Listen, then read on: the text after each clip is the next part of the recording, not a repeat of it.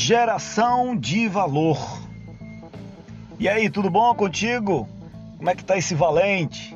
Cada dia crescendo, né? Yes, yes, yes. Mas me diz uma coisa, o quanto de valor você tem gerado para as pessoas que estão à sua volta? Para seu cônjuge, se você já é casado, para seus filhos, se você já é pai ou mãe, para seus amigos, para sua rede de contato, para seus parceiros, para seus familiares, para seus parentes. Bom, eu acabei já listando aqui aquele grupo ou a maioria das pessoas que estão à sua volta. Quem está perto de mim? Quem está perto de você? Ou um contato, ou um parceiro, um sócio, ou um amigo, ou um parente, um familiar. E aí tem os graus de parentesco. Todas essas pessoas se aproximam de você por algum motivo. Alguns, esse motivo é genético. Quer dizer, não depende de sua ação ou de sua atitude. A sua atitude vai manter essa conexão forte ou fraca. Se você tem alguém que está perto de você, tem uma proximidade de você pela genética, você já obrigatoriamente faz parte da rede de contato dessa pessoa. E será os seus relacionamentos, será a sua atitude, o seu dia a dia que vai tornar isso mais consistente ou não. Se você tem um pai, você está ligado a ele de maneira genética, mas é obviamente a sua atitude que vai tornar essa relação mais agradável, mais intensa ou não. Da mesma forma, filho, irmãos e assim segue. Esse tipo de parentesco, esse tipo de contato, esse tipo de conexão, esse tipo de liga que cada um tem, cada um de nós temos de maneira genética precisa ser compreendida, respeitada e valorizada nos seus respectivos graus. O grau, por exemplo, do seu pai, da sua mãe, sua conexão com seu pai e sua mãe tem uma relação que transcende a sua avaliação do quanto ele é ou quanto ele foi um bom pai ou uma, bo uma boa mãe.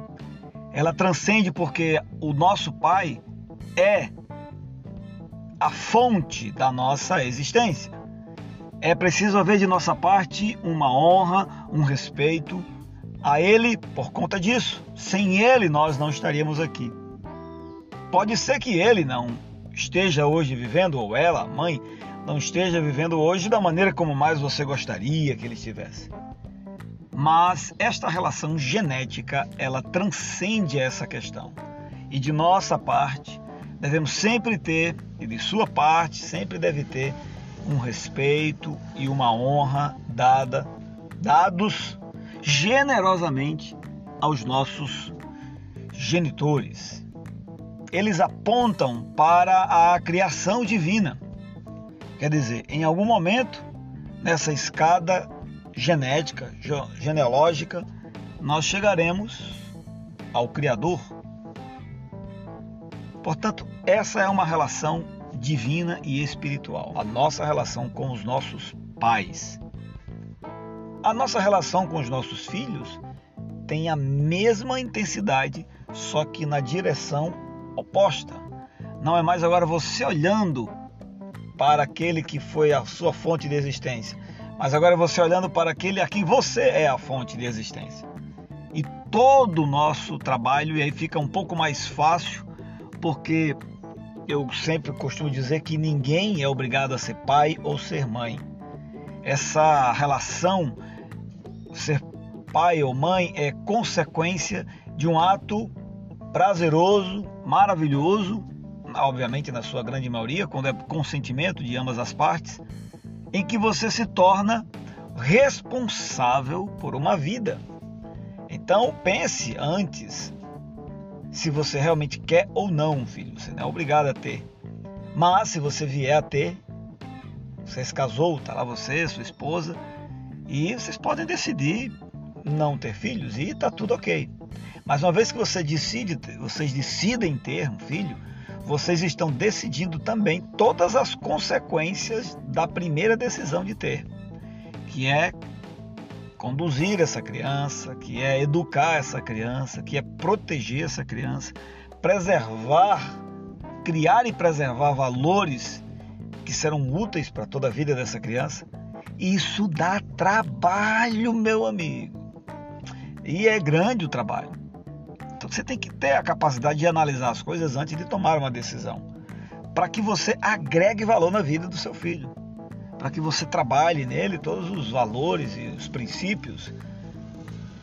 É uma forma de agregar valor é, intensa e não é apenas discricionária. É aqui é poder vinculado.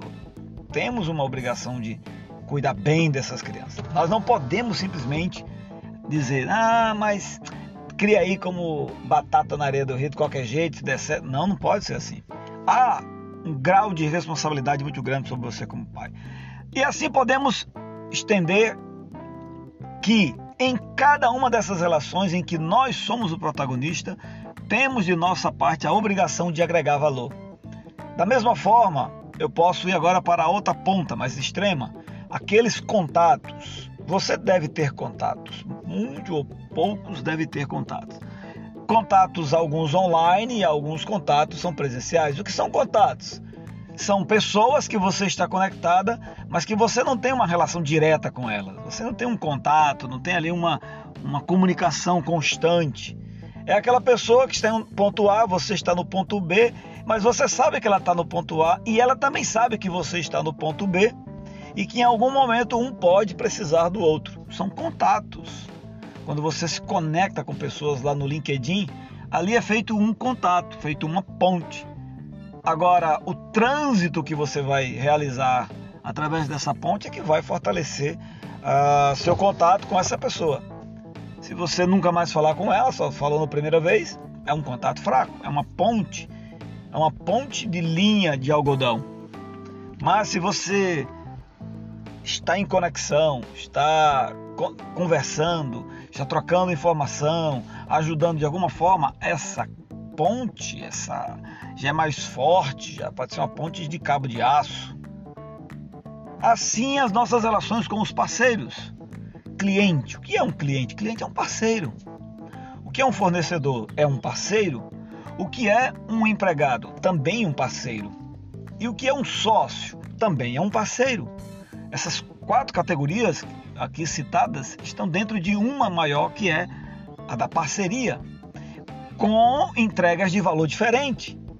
Você tem uma parceria com o seu cliente, você tem a obrigação de entregar um bom produto e um bom serviço para ele. Ótimo! E nós devemos fazer isso da melhor forma possível sempre. Isso fará com que o cliente se torne parceiro seu, divulgando o seu produto, divulgando o seu serviço, divulgando a sua empresa, divulgando você dependendo da parceria que você tem com ele, haverá também esse retorno. Na grande maioria, até porque alguns têm certa dificuldade de retornar essa parceria. Da mesma forma com fornecedores, gente. Você não pode só querer tirar do fornecedor. Tem gente que só pensa em si.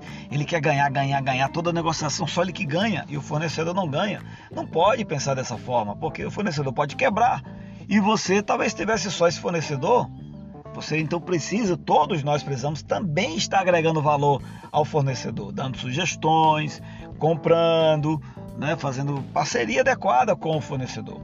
Parceria adequada com o cliente, mas parceria adequada também com os seus funcionários.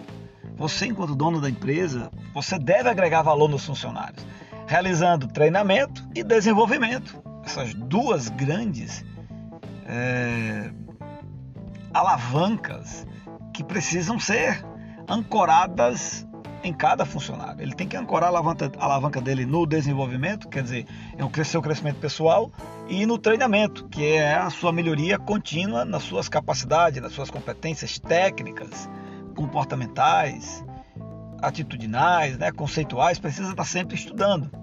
E é obrigação, isso é uma função do empresário, do empreendedor, do profissional liberal, investir em agregar valor naquele funcionário senão você vai perdê-lo. É uma parceria. É também uma parceria com, com os sócios que você tem, com os acionistas. Você precisa dar lucro para eles. Com os sócios, além de dar lucro, você também precisa ajudá-lo, complementá-lo. Naquilo que ele tem de falha, você supre. Naquilo que você tem de falha, ele supre. Essa é uma boa sociedade. Sociedade da parceria. Todos esses contatos que nós acabamos de falar estão nesse grupo de parceria e a gente precisa agregar valor a cada um, a cada um. Ok? E claro, você também tem que fazer parceria com você e você também tem que cuidar de você. Você tem que trabalhar o seu próprio crescimento pessoal, o seu desenvolvimento pessoal e a sua capacitação, a parte de treinamento também. Quanto mais você faz isso, mais você ajuda o cliente, porque você vai ter muito mais capacidade, capacidade de entregar um produto, um serviço melhor. Muito melhor será ainda para o seu uh, fornecedor, para os seus funcionários. Mas aí eu pergunto: você está fazendo isso com você? Você está investindo em você? Qual foi a última vez que você leu um livro? Ou de treinamento ou de autodesenvolvimento? A última vez que você fez um curso? Você aprendeu, desenvolveu habilidade nova? Se você não se valorizar, é muito comum que você também não irá valorizar os sócios, funcionários, nem clientes, nem os acionistas. Não vai. Se você não cuida de você, como é que você vai cuidar dos outros? a pessoa que convive com você todos os dias, você não está nem aí para ela, não cuida dela. Como você vai querer cuidar de outros que você nem convive? Vai ficar muito difícil. A palavra-chave aqui do nosso dia de hoje é agregar valor. Agregar valor ao grupo de pessoas com quem você está se conectando. Você tem que criar uma sistemática de atração para que essas pessoas comecem a se conectar com você e para poder as pessoas se conectarem com você, você tem que entregar algo de valor para eles. Aí a pessoa, de alguma forma, vai se conectar contigo, seja para ser um contato, seja para ser um parceiro é, ali com você, ou seja para ser um parente, respeitando as, as gradações. E ainda tem um outro grupo de pessoas que são os amigos amigos é o irmão que você aceitou sem ter a influência genética. A Bíblia chega a dizer que há amigos mais chegados que irmãos. Irmão, você é sem escolha. Você não escolhe ter irmãos. Eles são seus irmãos. Bons ou ruins são seus irmãos. Amigos não. Amigos você escolhe. Amigos, você constrói essa relação. Amigo é muito diferente. Você pode ter um parente e não ser amigo, você pode ter um sócio e não ser amigo dele, você pode ter cliente e não ser amigo, você pode ter funcionário e não ser amigo, e você pode ter também funcionário, sócio, cliente, fornecedor e eles serem seus amigos. Mas a construção da amizade é lenta, e requer renúncia da sua parte, porque gera um grau de cumplicidade muito grande e a outra pessoa é capaz de dar até a vida por você. Há cônjuges que são mais do que cônjuges, são amigos, são fraternos, eles têm o amor filéu, que é o amor de amizade, de amigo, de de ajudar o outro, de cuidar do outro, sem ser por uma questão genética. Isso se constrói com relacionamento contínuo, não é online. Tem como você ter um amigo online. Isso não existe amigos online. Existe contatos online ou, no melhor das hipóteses, um sócio, um parceiro online. Você pode ter contatos ou parceiros online, mas amigo Amigo é diferente. Amigo requer convívio, requer abertura, cumplicidade. Isso gera amizade. Pergunta que eu faço agora para você: quantos contatos você tem? Quantos parceiros você tem? É quantidade mesmo, não vou avaliar agora a qualidade disso, mas quantidade. Quantos amigos você tem? Quantos parentes você tem? dependendo da quantidade de pessoas que estão em cada um desses itens, você terá, obviamente, muito mais impacto nessa terra ou não. Aqui eu deixo para você como dica final uma estratégia para você atrair pessoas para se conectar com você, que é a técnica da borboleta. Não sei se você sabe, mas a borboleta ela se aproxima.